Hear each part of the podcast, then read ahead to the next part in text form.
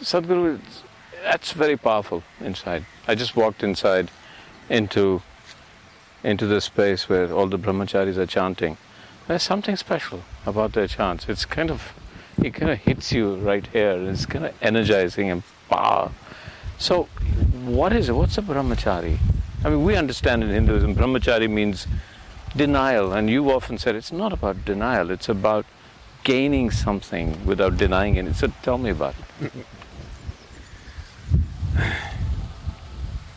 And I have to say, they're both men and women in there. It's not like they're not like monks. That all the women have been put up in a nunnery and the monks are in, in some monastery.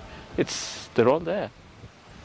For example, somebody is climbing out to climb Mount Everest, Mm. okay? He prepares for years, probably for a lifetime, he prepares. And then he is in the harshest of climate, denying himself every pleasure of life, of comfort, of family, of society, everything that normally people want to have, he denies himself all that to climb the mountain. But do you really believe he is denying himself? Or is he making another possibility which you can never imagine real in his life? So that's brahmacharya. The word brahmacharya literally means, Brahman means the ultimate, charya means the path. You are on the path of the ultimate. Or in other words, you are somebody who is not willing to settle for small things. So anybody who has created anything worthwhile in their lives have naturally denied themselves lot of simple pleasures other people are having. Mm. When you're making a film, film, Mm. maybe you're not eating well, maybe you're not sleeping well. Are you taking your afternoon nap, sitting with your wife, enjoying the siesta, having dinner with them, with the family? Are you doing all this? Everything you deny yourself because you want to create something, isn't it? Isn't that true with every man or woman who has created something worthwhile in their life? The same with brahmacharya, they are on the path of the ultimate. Because of that, their attention is not diverted to other things that people think are valuable. So, what's the ultimate? See here, if you look around, there's brick and stone, or rather mud and stone and trees and plants. This is creation. But now if you look at this, from the same soil this tree is coming, throwing out, right now there are no flowers, but it throws out wonderful fragrant flowers. From the same soil a mango tree will come and throw out mangoes.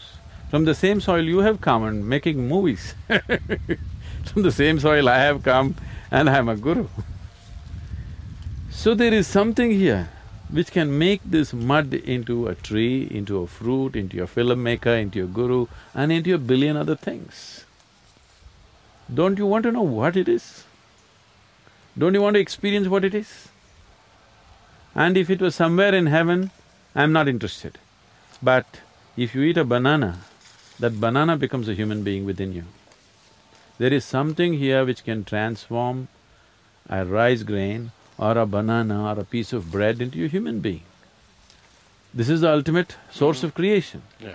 Don't you want to know what it is? Don't you want to experience? Don't you want to know the power of it, the beauty of it, the joy of it? So these are people who have had a taste of that and now they want all of it. They don't care whether they eat or not. They don't care whether they drink, smoke and enjoy other simple physical pleasures that other people are addicted to. They have had a taste of the ultimate. Now they want it all, they won't settle for anything less. Okay, now I understand that till you've experienced it, it's it's it's an experiential uh, sensation, or more than a sensation. Talk about the ultimate. What is my… the ultimate? my work as a guru is just to give you a taste of that ultimate, so that your life goes into a dizzy and you go crazy and you want to go for it. You've had a taste, now you can't stop. so your, your work is to drive people mad. Yes. Right. Okay. Because if people sleep through their life in the name of comfort, in the name of security, they're wasting their life. They must go all the way. This is not my desire, it's their desire also, because today you have a desire to fulfill this. If that happens, you want the next one, and the next one, and the next one. If you carefully look at your desiring process itself, you will see you are not willing to settle for anything limited, isn't it? Mm-hmm. There is something within you which doesn't like boundaries, there is something within you which is longing for the ultimate always. So this is not my idea, this is not my philosophy that you should seek ultimate. You're anyway seeking ultimate in unconscious ways. I am saying, if you seek in unconscious ways, you'll always remain frustrated and the chances of finding it are remote. It's better to seek what you want in a conscious way, in a focused way. So brahmacharis are those people, they're also seeking just what you're seeking, but they're seeking it one hundred percent consciously. So, what is the ultimate? Is there other words? I mean, I'm looking for words. What is ultimate? See, whatever we look at, we can only look at the way you understand it right now, okay? If I say something which is not in your understanding, now I'll be compelling you to believe me or disbelieve me. I don't want to go into such obscenities. I think it's obscene to demand that you must believe me. Okay. So right now in your life, do you see that you… when you stand here, what you call as myself, actually you gathered over a period of time? Yeah. Hmm? In terms of your mind, Yeah. it's a huge heap of impressions. In terms of your body, it is a heap of food that you have eaten. Mm-hmm. So you gathered this. What you gather can be yours. Can it ever be you? No. Then what is the you beyond yours? What's the… So, you're existing here Yeah. without even knowing what is me. Yeah. So this me, right now we will go this way, this me is the ultimate. This me is not a simple me. This me can make a ra- uh, you know, a piece of bread into a human being, a banana into a human being. This is not a simple thing. This same me, which can make a banana into a human being, also created the whole cosmic scape. It's not a different me. So, the choice is just this, either you can exist here just as a piece of creation, or you can exist here as the very creator himself. That's the ultimate, for now. There's more to it, but for now. So why does everybody expect a guru to perform miracles? Define. yeah, I mean, this is the whole thing. At one point, if I go and say I met Sadhguru and I had this amazing experience… You must tell them he is a real miracle because he eats a banana and he makes it into a human being. You must tell them. What better miracle do you want? Alright. See, they have not understood the magic of eating a banana, Yeah. or anything for that matter. So what you're saying is everything is a miracle in any case. See, either… either there are two ways of looking at life. If you have eyes, if you look at it closely, everything is miraculous because there's not one single atom in the existence that you can fully explain. So it's miraculous. Yeah. Another way is, everything is happening, the whole physical existence is happening between cause and effect. Everything can be explained if your perception is deeper. Either nothing is a miracle or everything is a miracle. In your mind, if one thing is a miracle and another thing is not, you are in ignorance. Yeah. So even miracles are intellectual ideas that are boxed, separated See, from anything that all- you cannot understand is miraculous for you. Yeah. If you did not understand how electricity works, and if I just touched that wall and light came on, you would think either I am the messenger or the sun or himself. Isn't it? Yeah. See, right now, I can take you there and show a great miracle for you. You will see mercury solidified. Mercury is to be liquid. Yeah. According to modern science, you can solidify mercury only at minus thirty-two degrees centigrade. I'll show you mercury, which is solid, you can measure it weight to volume, you will see it's pure mercury, because there's no other substance on the planet which can weigh as much as mercury, so you can't fake it. You cannot fake it. You will see just a twenty-three inch tall ellipsoid, which weighs six hundred eighty-two kgs. Nothing else on the planet can weigh that much, unless I imported something from somewhere else, which I have not. This is just pure plain mercury. But it's solid, in room temperature. Is that miracle enough? But it's not a miracle, I can explain the science of it. Now, I, I know this is not what it's about, but for us mere mortals, it's very fascinating sometimes when I hear that in the brahmachari way of life, just the physical abilities, the energy levels that these people have, all the brahmacharis have, and what I've heard about, there's that mountain right there, and which would probably take me, what, six, seven hours? No, no. Eight no. hours? You could… you could do it in three, three and a half hours. They'll do it in thirty-five, forty minutes. So, Because I've seen them, you know, while I've been here, I've seen some of them. Well, yeah, other than the volunteers and the what you know, the meditators, but I've seen the brahmacharis. They never sleep. You know, I, I when I go to bed, and like when I'm forced into bed because I stay awake a lot at night, they're still awake. And then when I come in the morning, they're like as fresh as anything, teaching us yoga, working, walking, working, working everywhere. And then I try to play football with them.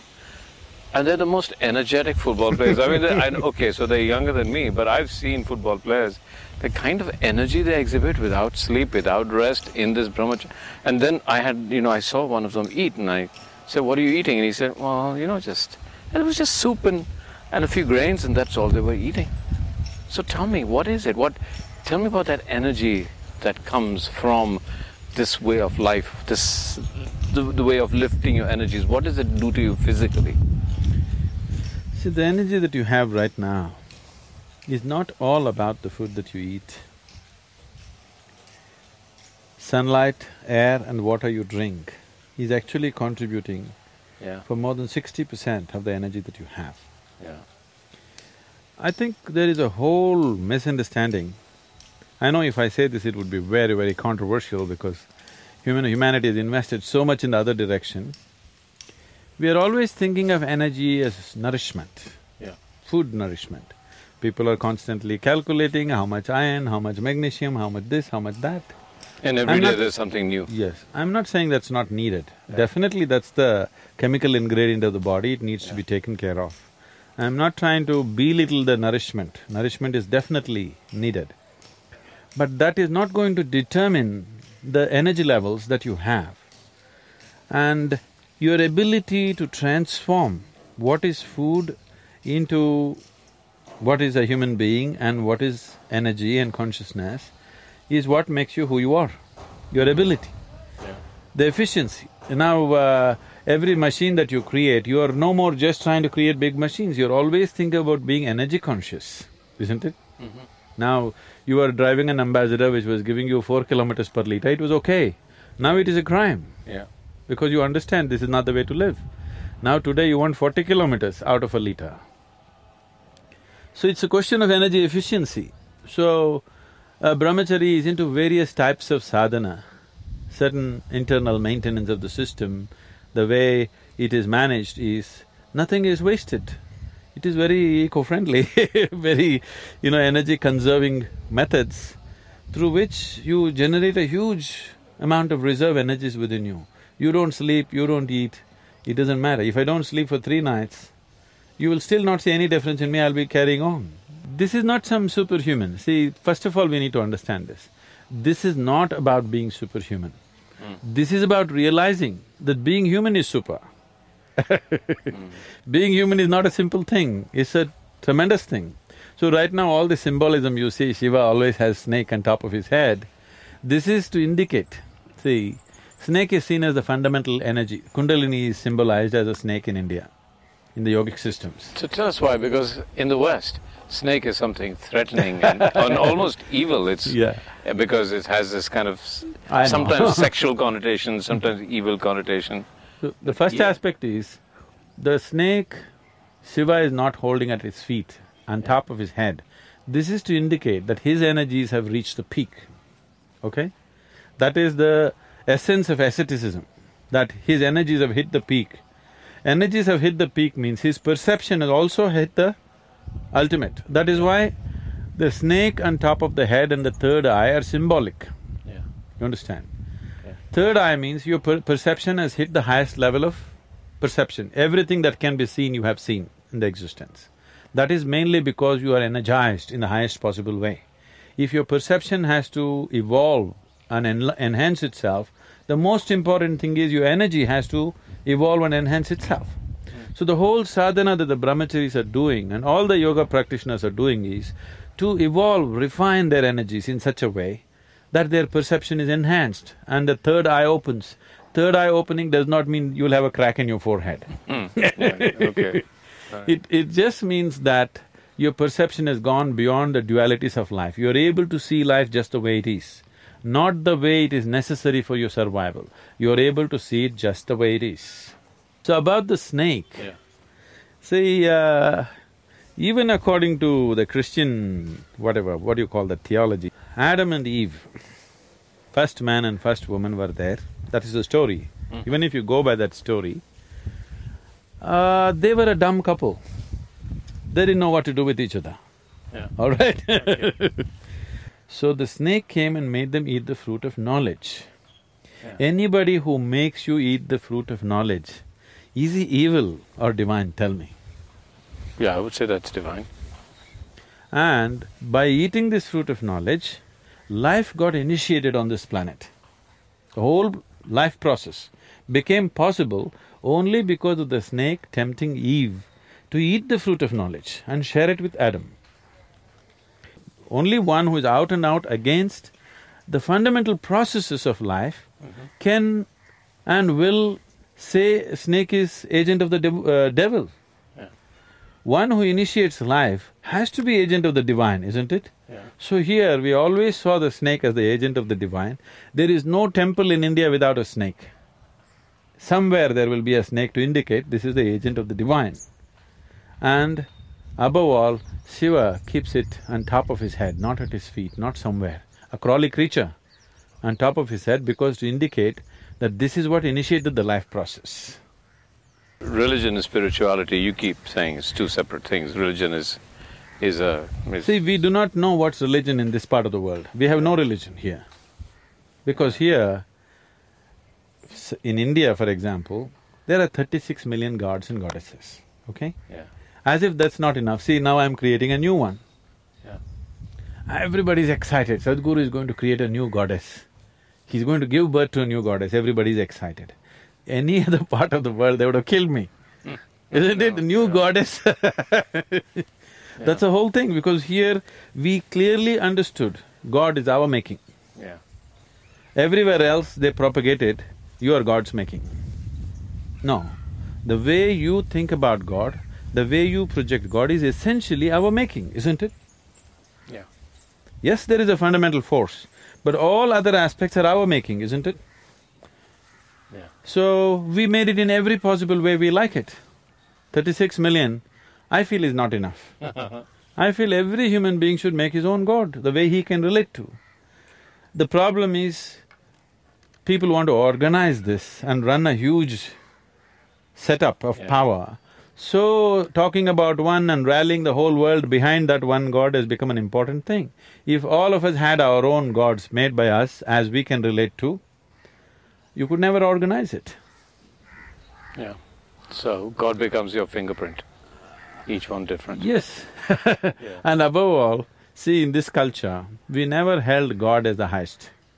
God is only a stepping stone, He's only a tool for you to reach your mukti or your ultimate liberation. Freedom is the highest goal, not God. Sadhguru, can we sit here for a while? Mm-hmm. Because you have more energy than I do. Okay. okay. So Sadhguru, you said this many times, that the highest goal is freedom. Now, people understand freedom in different ways. The two words, the three words that you used, liberation. So liberation from what? Freedom. So everybody, as you yourself said, it's contextualization. Freedom from what? And when you say ultimate freedom, so is does that mean that you get into freedom that has no context? So Yes. therefore it becomes ultimate? And from that the question you use the word duality. I know these are these I'm struggling. I kind of sense them, but I cannot see them clearly. So I want you to talk about that. These words. See, generally the word freedom, before nine, 1947 in this country, if you said freedom, people only thought if the British go away, we are free. That was our idea of freedom at that time. I'm sure those last uh, couple of decades, the word freedom, azadi, just meant English should go away. Yeah. So English went away. Now are we free?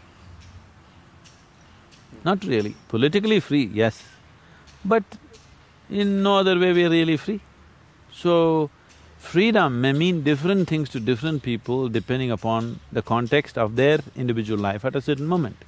But essentially, do we understand that we are living within certain limitations of life? Leave the political, economic and other aspects of freedom. Just as a human being, just as a piece of existence, do you see you're a limited entity? You're a limited boundary, isn't it? Yeah. But do you also see there is something constantly longing within you to be little more than what you are? So you're seeking freedom, but you're seeking it in installments. So if I bind you, if I put you, if I imprison you in a small cell, five by five, let's say, you'll fight for your freedom. If I release you into ten by ten cell, you will feel wonderful, but within twenty-four hours you realize this is not it, this is not freedom. If I release you into a larger compound and say you are free, do what you want here but you can't go out, once again, the moment you feel the boundaries, you want to break that. So however big the boundary I set for you, the moment you are able to feel the boundary, when you don't feel the boundaries, you think you're free. But the moment you feel the boundaries, you want to break it. So there is something within you which cannot stand boundaries. Or in other words, there is something within you which wants to become boundless. What can be boundless, if you look at it? All physical forms must have a boundary, isn't it? The boundary, a defined boundary is the basis of a physical form. A physical form can be small or big, but can never be boundless. So there is something within you which is longing to touch a dimension which is beyond the physical. So there is something within you which is longing to be spiritual. So spiritual does not mean looking up or looking down or praying or going to the temple. Spiritual essentially means you are in an experience which is beyond the limitations of the physical. That means you're in a boundless space. This longing is always there in every human being. Either you're approaching it in installments or you're going consciously for the ultimate. So why in my mind is the ultimate so blurred? Why can't… I mean, I can imagine, you, you talk about cage and you talk… the moment you talk about measurement, I can see it. You say you're imprisoned by this galaxy, I can somehow say, okay, it's a galaxy. now you talk about being imprisoned by nothing. This concept of being boundlessly free No. sounds brilliant, so just talk to me about it. How do I aspire to something that I'm unable to imagine? That's why you never aspire to something that you're unable to imagine, that you do not know. If you want to become free, you never think of freedom, because freedom is just an idea. Yeah. It doesn't exist. It is just an idea which has no substance in it. So when you want to become free, you don't think of freedom. You only look at the ropes which are binding you. Yeah. You cut these ropes which are binding you, there is some sense of freedom. Then you realize there's another set of ropes binding you, you cut that, there is freedom. But then you notice there's another set. It doesn't matter how many sets of ropes are binding you, there must be a place where if you cut enough of them, nothing binds you, right? Mm-hmm. There may be… the number may be big, but still it cannot be innumerable, isn't it? It cannot be infinite. Yeah. Only freedom can be infinite. Bondage has to be limited. The very nature of bondage is limited, isn't it? Limiting is bondage. So lo- bondage cannot be limitless. Only freedom can be limitless. This is not all semantics and ideas. In terms of life's experience, you don't waste your time talking about or thinking about freedom or the ultimate. You look at what's binding you now and see how to transcend this. This is growth. And what… what actually is… so I'm looking at myself, what's my most limiting factor? I mean, that you could probably say most people, that's what they're bound by. They're… let's say, I mean, I'm a filmmaker, I can go anywhere in the world, I can travel, I can do anything. I have, you know, I… Yes, but if I… if I make you walk around for one hour, you'll have to rest, two hours you have to go to sleep. That's a limitation. How would you… what kind of a filmmaker would you be if you could be like me, stay awake for five days at a stretch, don't bother about eating, sleeping, nothing, you can just focus on what you have to do, what kind of a filmmaker would you be? Maybe you would have all the actors dead. Yeah, well, I've been accused of that, but then my film becomes my limitation. So, boundless, because I get very passionate about filmmaking and then I forget to sleep and eat, but then it… at one point it becomes a film and the film is over. This idea of complete… No, I want you to just imagine yourself. Yeah. Uh, we're just talking about tangible things so that it's easier to, Yeah. you know, see it. Suppose you had no physical limitations. Yeah. If you have to go to the bathroom, you have to eat, you have to sleep. Suppose you could just be on, hundred percent focused for three days at a stretch, what would be the quality of your film? I want you to imagine. Yeah, it would be absolutely brilliant. It would be yeah. something else than Yeah. what you're doing right now, isn't it? Yeah. So, why is that possibility not being explored for now? So if you explore that, then you will see that's fabulous, but there's still other limitations.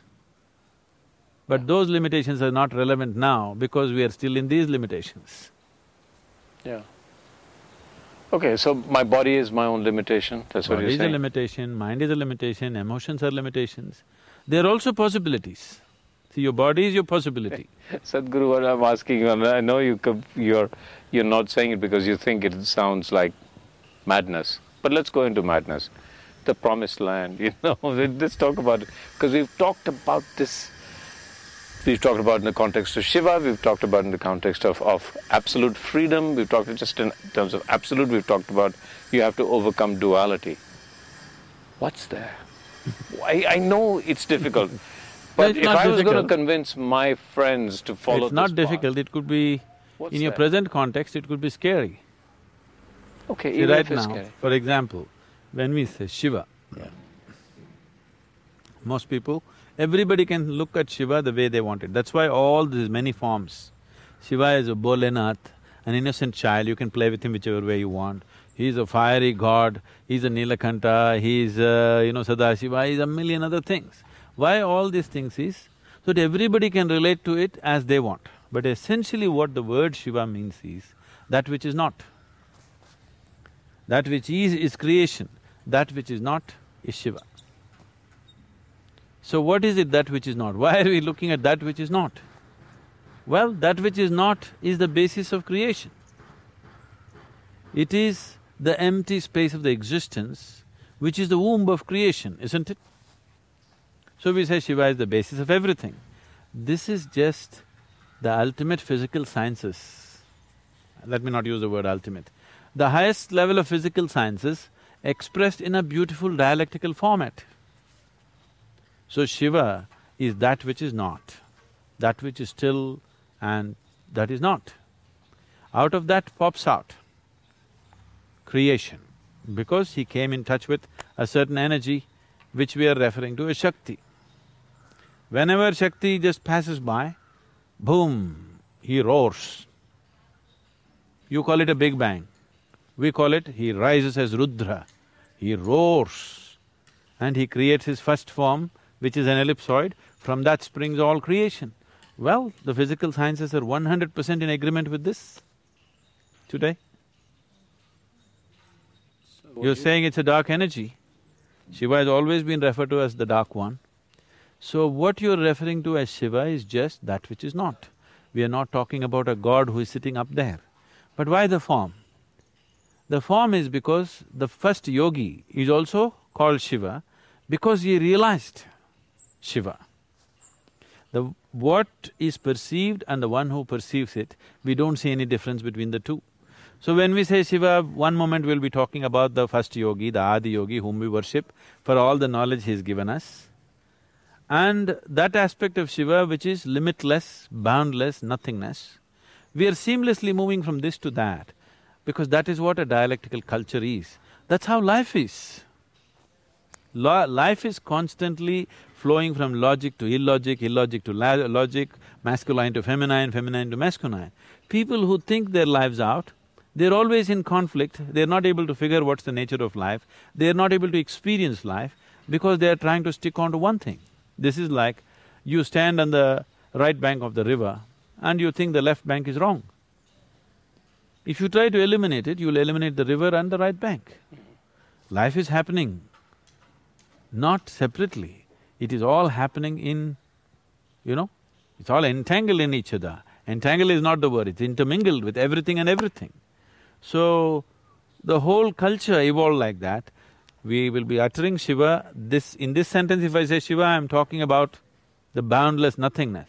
Next sentence I say Shiva, I'm saying yogi. It's for you to figure what I'm talking because if I go on explaining this and that, then I'll be separating the two because in my consciousness, in my perception, the one who perceives and what is perceived are not different.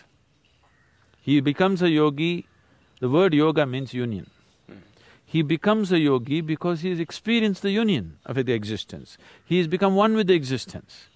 So we don't refer to the existence, the basis of the existence, and the one who has known the union of being with existence as two separate identities, though they are two.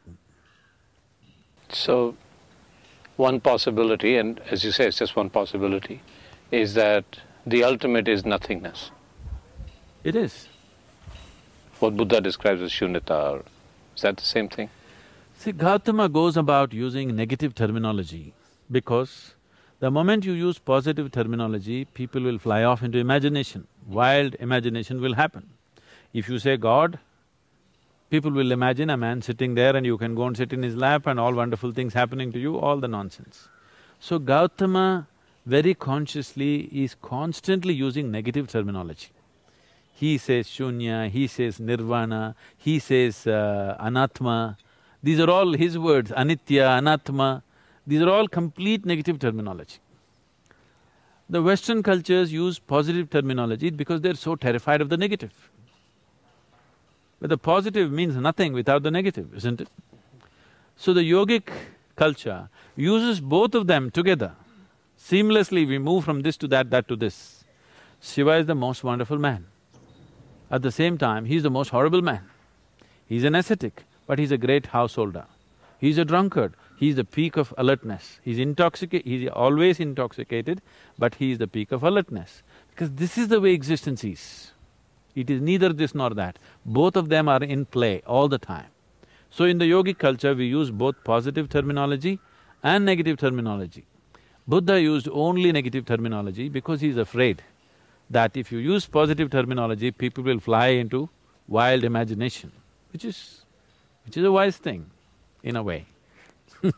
This is a question I'm asking on behalf of the people who are unable to speak to you directly, okay? The economic collapse has taken place, the world's in, gone into a tizzy. I've just lost my job. I have a mortgage that I can't pay. I have three children that I can't educate. I have a wife who's saying, what's going to happen to our life? And I, my pension has all disappeared as I thought that in future I'm going to get this pension. My beautiful life, my if this is the United States, my American way of life has just collapsed. And now we can talk, you're talking about contradictions, you're talking about nothingness and… Oh, you asked for it. I asked, I agree. so now I'm asking behind, what would this mean to me when I am so confused and so everyday, my everyday existence is how am I going to feed and, and own, still have my house and feed my children? what would this do for me? Why would I go this way? See, one thing you have to acknowledge is, today, we as a generation of people, never before the survival process of a human being was as well organized as it is today. If you have the money, if you go to the superstore, you can buy everything that you need for next one year and not step out of your house. It's that organized. Mm. Never before was this possible. Every day you had to go out, get your food for that day, not knowing where the food is. It is too organized to a point that we are becoming lethargic, we are becoming unrealistic with the life processes. So the economic collapse, I don't… I think it's uh, improper to call it a collapse. The economic reality from the lie of a bubble, we have come down to reality. this is a… this is Chinese wisdom, okay? Hmm. I'll tell you. So some Americans were complaining about the economic collapse and what's happening. So a Chinese man took him and took a chair, put it in front of a mirror. Said, do you see there are two chairs? Said, yes. Then he removed the mirror. What is left? Only one chair. So this is what you're complaining about. Always there was only one chair. if I put up two mirrors, these two… one chair will become ten chairs. If I become five mirrors, they'll become hundred chairs. But that's not the point. The real thing is, there's only one chair. There's only one planet, there's only that much resource, there's only this much. Rest is all exaggerated nonsense, okay? I don't think we should wait for it to collapse. If we are wise, we must pull it down ourselves. I was being interviewed by one of the national channels just before the economic collapse. When India's share market was touching twenty-one thousand something, on that day I was in Mumbai, they wanted to interview me. They said, what do you think about this? I said, uh, it's unwise to have share market running at twenty-one thousand. I also keep general, you know, attention towards what happening in the economic spheres. If you ask me, India's share market should be at fourteen thousand. But we would like to make ourselves little bigger than who we are to attract foreign investment, this, that. So if it's running at 16,000, 16,500, sufficient exaggeration to impress the outsider. But if you run to 2021, it is not good. And this is like, you want to go to an interview today, you are only five feet eight, you want to wear two inches heels and go. It's all right. You want to look little taller than who you are. Suppose you wear three feet heels and go, you're on stilts, very soon you're going to fall on your face. They didn't like it. Okay. Okay and it collapsed. Within about twenty days after I spoke, it just dropped to eleven thousand or ten thousand or whatever, Yeah. nine thousand I think. Yeah. So you're walking on stilts, you're bound to fall. Little bit of exaggeration human beings want to do to impress each other, it's all right. Two inches, three inches heels, all right. If you go for too much, it's not fair to yourself or to the people around you, isn't it? But the higher goals that you're talking about, Huh? let's just talk about that in the context of… The individual experience, Yeah. that human being Yeah, who has lost something, yeah. The human being who is caught in all the mechanics of econo- ec- I mean, you economy, could say, well, solve economy. that. We can say to him or her that you can solve that before you even think of higher goals of spirituality. Or we are saying, spirituality, higher goals will actually help you. And No. say, how? Yeah, let's look at that. See, right now what you're talking about is certain upheavals in your physical situation. Mm. One thing you need to understand is, do what you want. Even if you're a superhuman being, outside situations will never happen one hundred percent the way you want them. Mm. Never ever.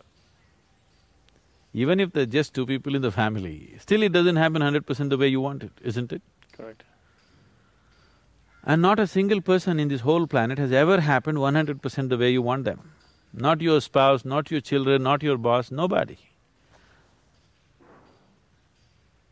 So outside is always going to be like this. Some things happen your way, some things don't happen your way. But the inner reality of your experience is hundred percent you. There's only one ingredient, that's yourself. At least this must happen the way you want it, isn't it? Yeah.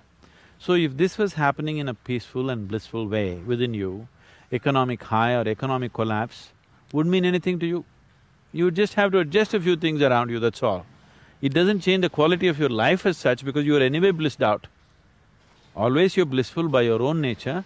If there is money, you will drive, there's no money, you will cycle, which is more healthy. I mean, you will do whatever the situation demands without any great struggle about it. Right now, because you have not fixed the interior, you are trying to fix your interiority by fixing the world around you, which is juggling. Even when things were going fine, I am sure you were still stressed. When you have a job, you complain of stress. So shall I get you fired? Will you be happy? Will you walk on the beach joyfully? No. Now you'll… you'll be depressed because you're fired. So whichever way you suffer, this is not because of the situation, because you have not learned how to conduct this human mechanism. How to keep this being, that you have not paid attention to.